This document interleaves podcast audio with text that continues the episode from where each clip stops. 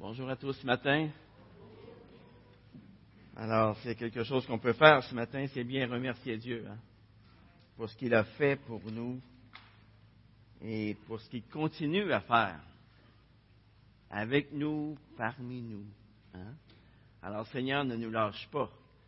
Il ne nous a pas lâchés à la croix, mais il continue à nous tendre la main et à nous prendre dans sa main afin qu'on puisse être en sécurité. Alors, celui qui le connaît sait qu'il peut être en sécurité dans sa présence.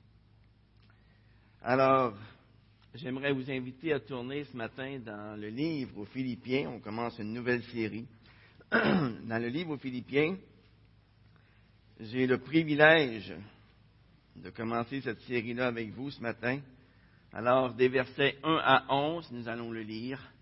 Mais avant, on va prier ensemble, si vous voulez bien. Père éternel, merci. Merci pour, encore une fois, ta parole, que tu me permets que nous puissions étudier ensemble, la regarder, la saisir, saisir ta grâce à travers cette parole. Seigneur, merci. Merci pour ta présence au milieu de nous ce matin. Merci parce que tu nous aimes d'un amour infini que tu nous conserves ta bonté. Seigneur, on veut te louer pour tout ce que tu vas faire parmi nous ce matin. Réchauffe nos cœurs par ta parole, dans le beau nom de Jésus. Amen. Philippiens chapitre 1, verset 1. Paul et Timothée, serviteurs du Christ Jésus, à tous les saints en Christ Jésus qui sont à Philippe, aux évêques et aux diacres, que la grâce et la paix vous soient données de la part de Dieu notre Père et du Seigneur Jésus-Christ. Je rends grâce à mon Dieu toutes les fois que je me souviens de vous. Je ne cesse dans mes prières pour vous tous de prier avec joie, à cause de la part que vous prenez à l'Évangile depuis le premier jour jusqu'à maintenant. Je suis persuadé que celui qui a commencé en vous une œuvre bonne en poursuivra l'achèvement jusqu'au jour du Christ Jésus.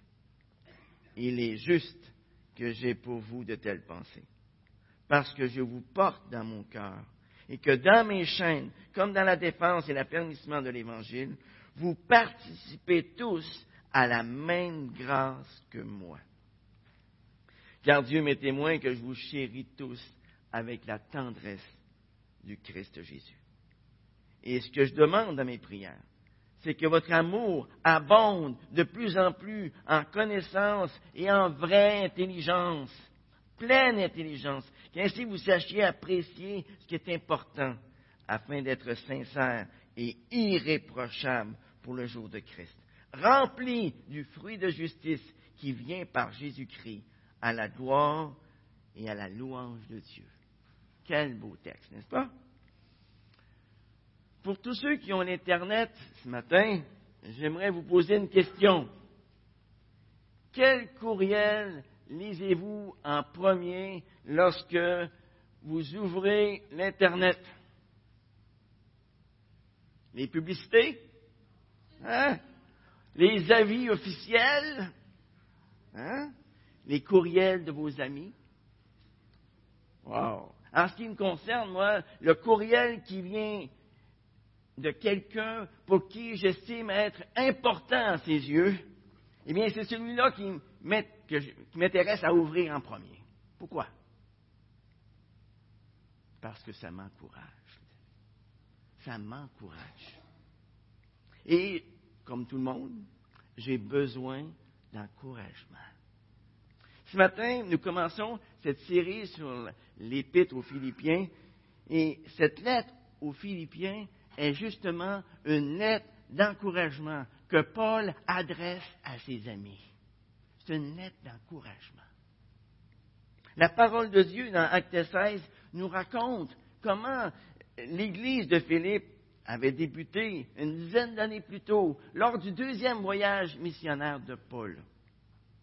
L'épître aux Philippiens est écrite par l'apôtre Paul alors qu'il est en prison de l'an 59 à 61. Même s'il est en prison, son épître aux Philippiens respire la joie. On y retrouve un Paul qui est calme, un Paul serein, un Paul en paix. Et la perspective de la mort ne semble pas du tout l'effrayer, mais pas du tout. Paul est heureux. Paul est heureux. Il demande aux chrétiens de la ville de Philippe de se réjouir avec lui. Hein? Mais d'où vient la joie de l'apôtre Paul, pensez-vous? Hein? Pensez-vous qu'il est dans la joie parce qu'il a gagné la loto au 649? Non, non, elle n'existait pas. Pensez-vous qu'il est dans la paix parce qu'il a fait un beau voyage? Non, pas tout à fait. Pensez-vous qu'il est dans la paix parce qu'il est apprécié par tout le monde? Hmm, ça non plus.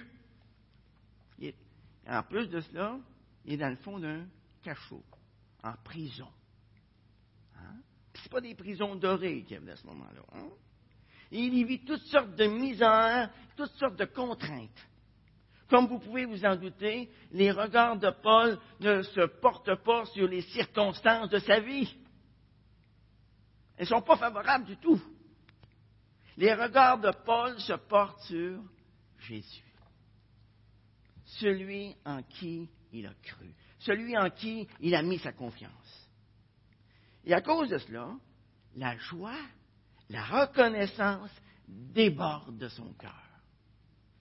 Hein, on dit souvent que c'est de l'abondance du cœur que la bouche parle. C'est ce que Jésus a dit. Hein.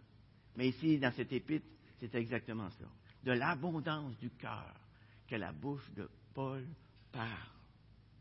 Dans cette lettre, l'apôtre Paul met l'accent sur les choses les meilleures.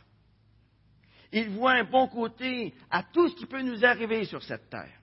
Par exemple, au chapitre 1, versets 12 à 14, il déclare que son emprisonnement était une bénédiction pour la propagation de l'Évangile. C'est quelque chose de meilleur que s'il avait vécu dans la liberté.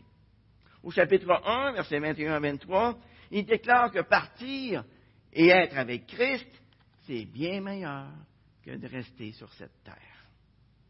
Au chapitre 1, versets 29 à 30, il déclare que croire en Christ, c'est bien, mais souffrir pour lui, c'est encore mieux. On a de la misère à comprendre ça aujourd'hui. Hein? Au chapitre 2, versets 5 à 11, il déclare que vivre dans l'humilité à l'exemple de Christ mène à la gloire avec lui. Au chapitre 2, versets 16 à 18, il déclare que courir, c'est bien, mais achever la course, c'est bien mieux. Au chapitre 3, versets 4 à 8, il déclare que tout ce qu'il avait auparavant, c'est de la boue comparé à la connaissance de Christ. Au chapitre 3, versets 20 à 21, il déclare que notre corps humilié sera un jour glorifié. Au chapitre 4, versets 11 à 14, il déclare qu'au milieu de l'humiliation, au milieu de la disette, au milieu de la détresse, Christ est notre force. Il est notre richesse. Au chapitre 4, verset 19, il nous dit que Dieu pourvoit tous nos besoins. Tous nos besoins. Vous savez, lorsque nous avons un cœur reconnaissant, c'est toute notre attitude face à la vie qui change à ce moment-là. Et notre attitude face aux gens qui nous entourent change aussi. Merci, ma soeur. Quelqu'un qui s'est aperçu que j'avais une voix rauque. Hmm. La reconnaissance. Hmm? La reconnaissance.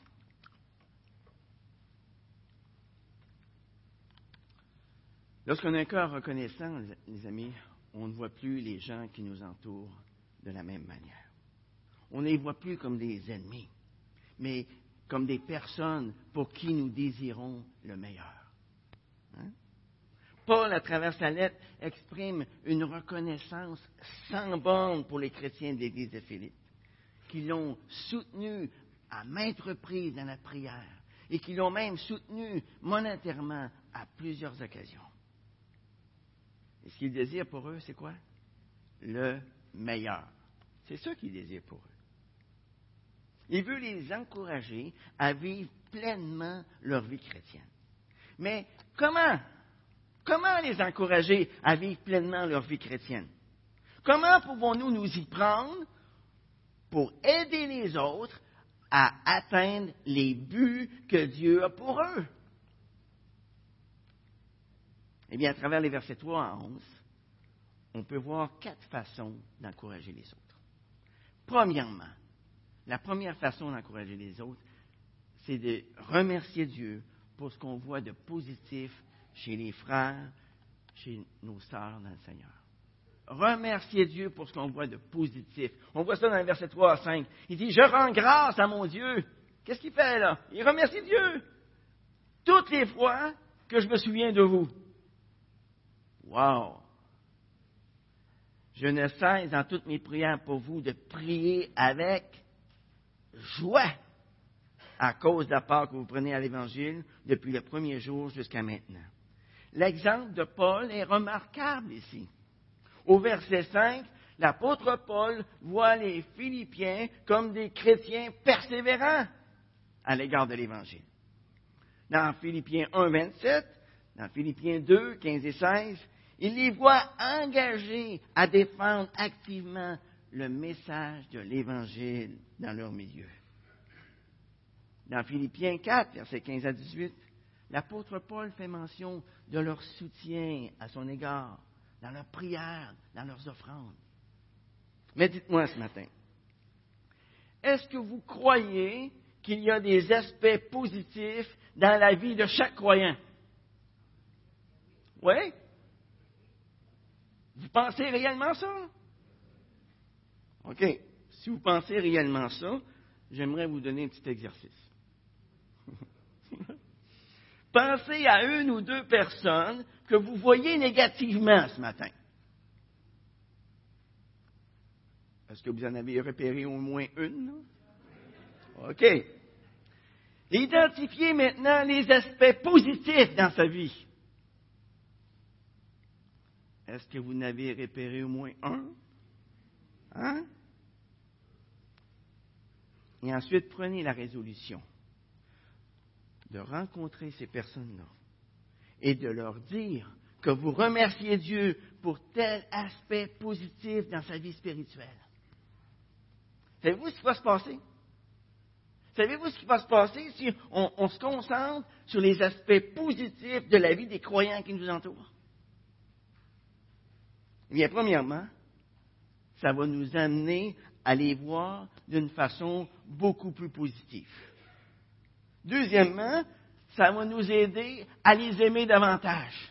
Et troisièmement, si nous leur disons que nous remercions Dieu pour eux, eh bien, dans la mesure où notre démarche est sincère, ça va les encourager. Et ça va créer un bon esprit de fraternité les uns avec les autres dans l'Église. Regardez l'apôtre Paul. Vous remarquerez à travers ses lettres adressées aux différentes églises que lorsqu'il regarde les chrétiens, avant de s'attarder à leurs problèmes et aux choses qui ne vont pas bien dans l'Église, Paul souligne d'abord les choses positives qu'il a remarquées en eux. Il regarde tout ce qu'il y a de beau en eux. Il voit le potentiel en eux. C'est ce qu'il voit. C'est intéressant, les amis de constater que le Seigneur Jésus lui-même encourage les croyants des églises de l'Apocalypse avant de les reprendre et les exhorter. C'est intéressant. Au chapitre 2, au chapitre 3, on voit cela. Le Seigneur Jésus encourage son Église à persévérer. Hmm? Et nous, en tant que disciples de Jésus-Christ, nous sommes appelés à faire exactement la même chose. Nous sommes appelés à encourager les autres. Par exemple, si un frère ou une sœur dans l'Église promet de travailler sur une dépendance, nous serions coupables de ne pas l'encourager. Si un couple veut rebâtir leur mariage qui est en ruine, nous serions coupables de ne pas les encourager dans cette bonne résolution. Si nous voyons quelqu'un dans l'Église qui ne développe pas son plein potentiel, nous serions coupables de ne pas l'encourager à développer son plein potentiel. Chuck Swindoll, dans son livre Éveil à la grâce, a, écrit ce qui, ce qui suit. Il y a des tueurs en liberté. Et le problème, c'est qu'on ne perçoit pas juste à les regarder. Ils ne portent pas sur eux des petits macarons qui les identifient. Ils ne portent pas de pancartes qui nous avertissent de s'éloigner d'eux. Au contraire, plusieurs portent des Bibles. Ils ont l'air d'être des citoyens bien respectables. La plupart d'entre eux passent beaucoup de temps dans les églises et même certains d'entre eux ont des places de leadership. Ces gens-là tuent la liberté, la spontanéité et la créativité. Ils tuent la joie aussi bien que la productivité. Ils tuent avec leurs mots, avec leurs regards et avec leurs attitudes. Pratiquement aucune Église n'est hors de danger d'avoir ce genre de personnes-là dans son sein. Fin de citation. La question que je dois me poser est celle-ci. Suis-je un légaliste qui ne voit rien de positif chez les autres, qui les décourage, ou bien quelqu'un qui encourage les autres, quelqu'un qui exerce la grâce envers les autres? Une deuxième façon d'encourager les autres se trouve au verset 6, c'est de leur exprimer notre conviction que Dieu les prépare à de grandes choses à l'avenir. Regardez le verset 6. Je suis persuadé que celui qui a commencé en vous une œuvre bonne en poursuivra l'achèvement jusqu'au retour du Christ Jésus. Wow! Vous savez, l'avenir peut paraître sombre pour plusieurs d'entre nous, car le monde est rempli de choses décourageantes. Ça peut être un compte en banque dans le rouge. Ça peut être une mauvaise santé. Ça peut être la perte d'un être cher. Ça peut être une promotion qui nous a passé sous le nez. Ça peut être aussi l'épuisement, la fatigue émotionnelle, physique. Et même les promesses non tenues de la part des autres peuvent nous porter à nous décourager. Le danger avec ces choses, c'est qu'on a vite fait de les voir avec une loupe. Et qu'est-ce que ça fait, une loupe? Ça grossit le problème dix fois, cent fois, mille fois, dépendamment de la grosseur de la loupe. Hein? Et ça, ça a, pour, résultat que nous voyons tout déformé, complètement hors, proportion. Complètement. Et bien souvent, ça nous amène à, douter qu'il y a quelque chose de positif pour nous à l'horizon. Mais le fait de savoir que Dieu va poursuivre l'œuvre qu'il a commencée en nous, qu'est-ce que ça vous fait? Moi, ça m'encourage. Est-ce que ça vous décourage? De savoir que Dieu va poursuivre son œuvre en moi, ça m'encourage énormément. Il ne me lâche pas. Et savez-vous quoi? Si nous le disons aux autres, ça va les encourager aussi. Par exemple, ma belle-mère a, relevé dans sa première Bible, quand elle avait à peine huit ans, ce verset de Philippiens 1, verset 6. Et ce verset a eu un impact pour le reste de sa vie. Elle n'a jamais oublié il était une source d'encouragement pour elle, tout au long de sa vie. Savez-vous ce qui se passe lorsque nous disons à un frère ou à une sœur que Dieu les prépare à de grandes choses pour l'avenir? Nous les encourageons à ce moment-là à, à se cramponner au Seigneur. C'est ça qu'on fait. On les encourage à se cramponner au Seigneur. Dieu s'est engagé à faire une œuvre merveilleuse dans la vie de tous les croyants. Et ça, on ne doit jamais, jamais l'oublier. Jamais. Nous devons encourager les croyants qui ont connu des défaites ou qui vivent des défaites présentement à ne pas douter de ce que Dieu peut faire en eux et à travers eux. Si nous lui avons donné notre vie un jour, d'une façon sincère. Dieu va achever le chef-d'œuvre qu'il a commencé en nous.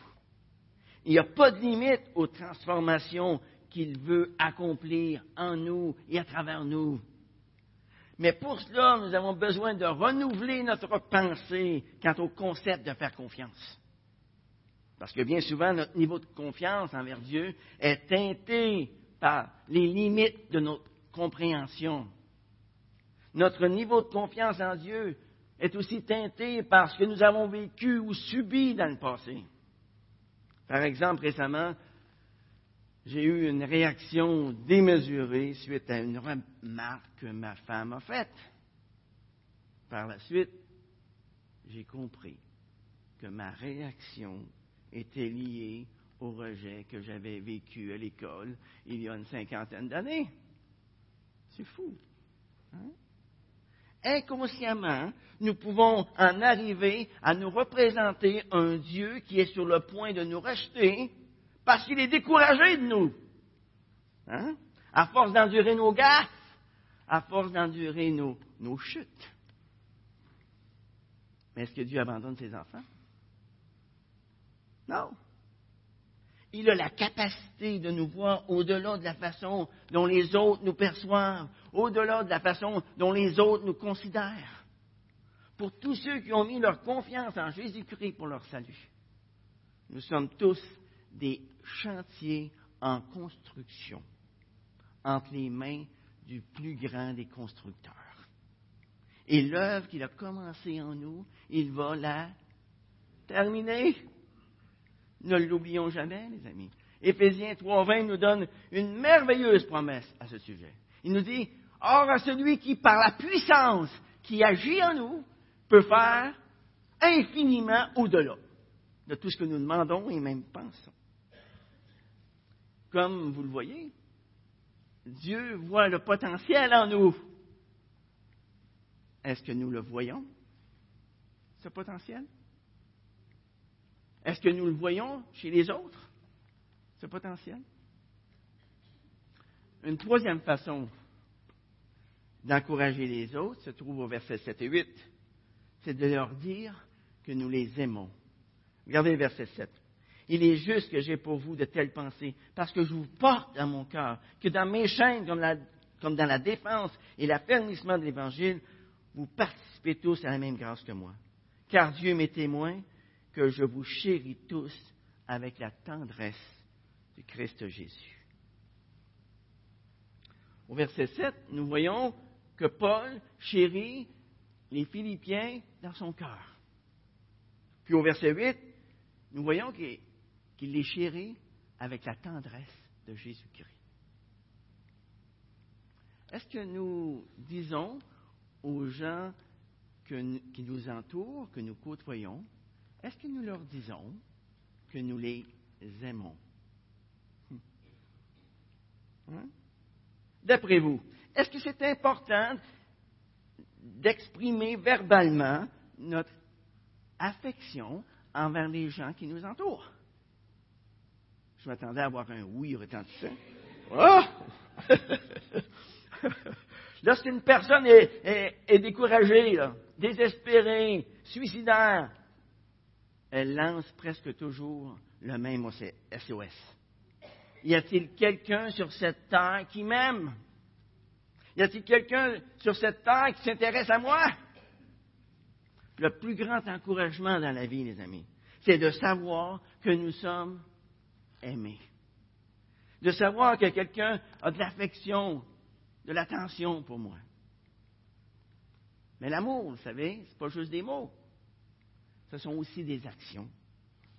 Par exemple, lorsque nous prions pour le salut de nos amis, nous devons être prêts à leur témoigner.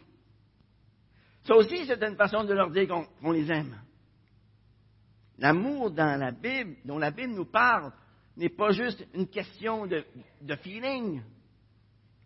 C'est un engagement par lequel, que j'en ai envie ou pas, je suis sensible aux besoins des gens qui m'entourent je consacre ma vie à rencontrer leurs besoins. Par exemple, lorsque je suis placé devant un choix, la question à me demander est celle-ci. qu'est-ce qui serait le mieux pour ceux qui m'entourent? Qu'est-ce qui serait le mieux pour ceux qui seront affectés par mes choix?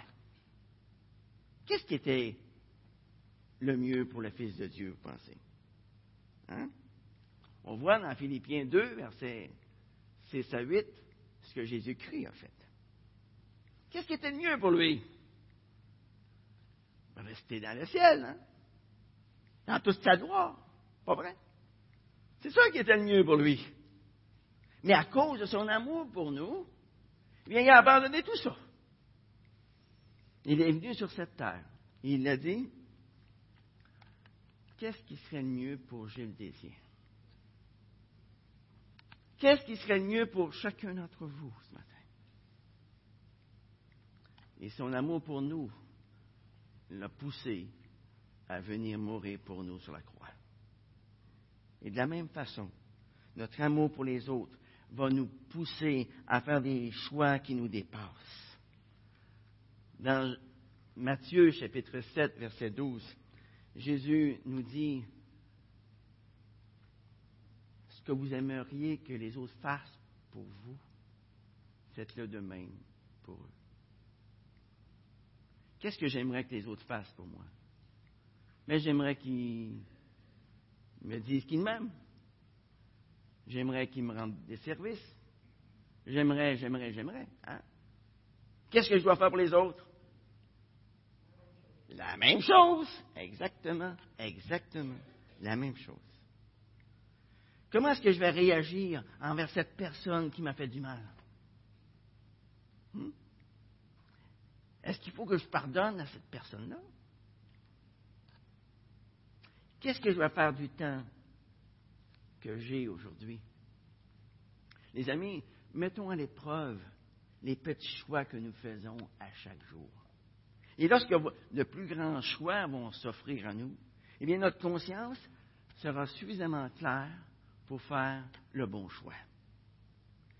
Le choix des choses les meilleures va avoir pour résultat la pureté, la pureté personnelle, c'est-à-dire avoir une conscience pure.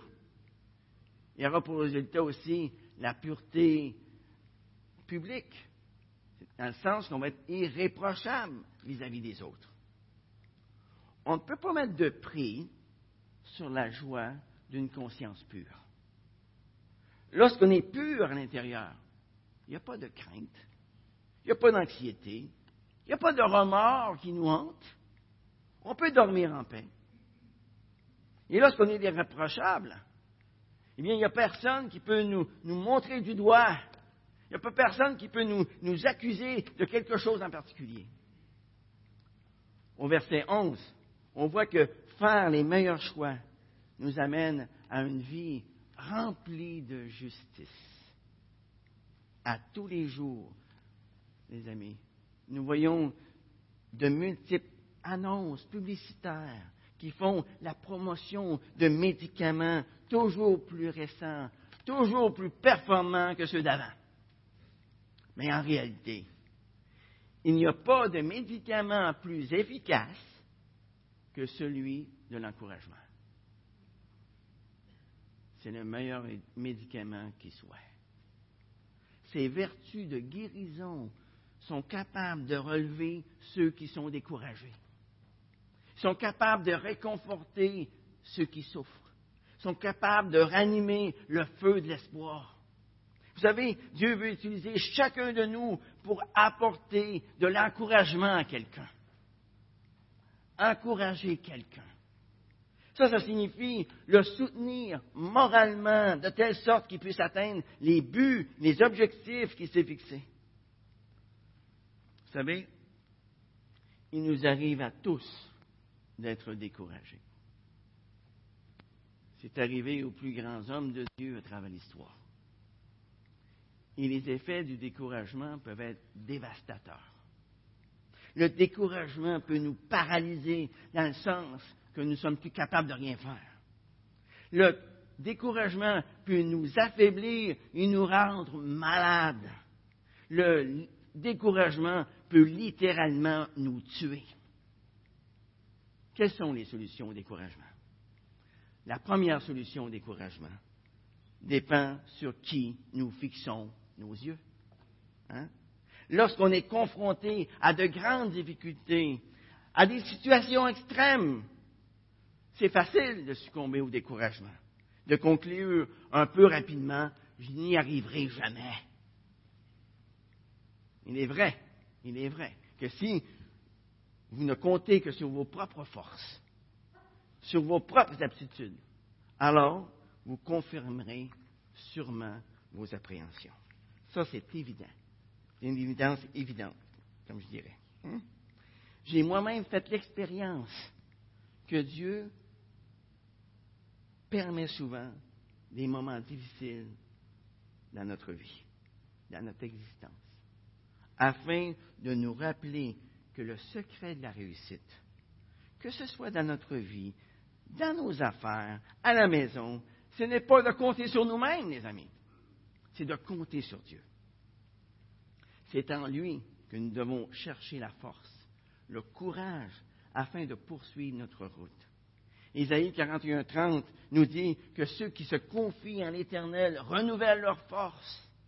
Ils prennent leur vol comme les aigles. Ils courent, ils ne se lancent pas. Ils, marchent, ils ne se fatiguent pas. La deuxième solution au découragement dépend des frères et des sœurs qui nous entourent. Ils peuvent avoir une oreille tendue envers nous. Hein?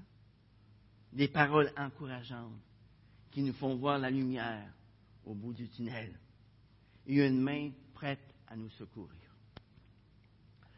Tout le monde a besoin d'encouragement, même les plus forts. Le ministère de l'encouragement est l'un des plus grands ministères chrétiens.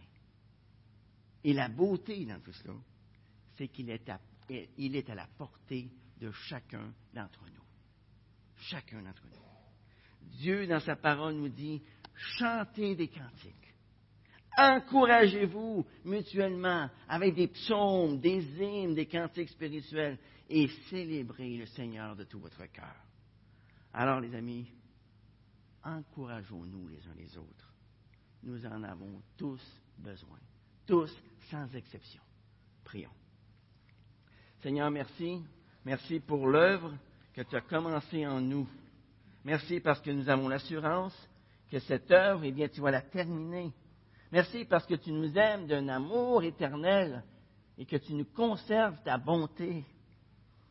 Seigneur, merci infiniment pour ta parole ce matin, qui nous encourage à encourager les autres.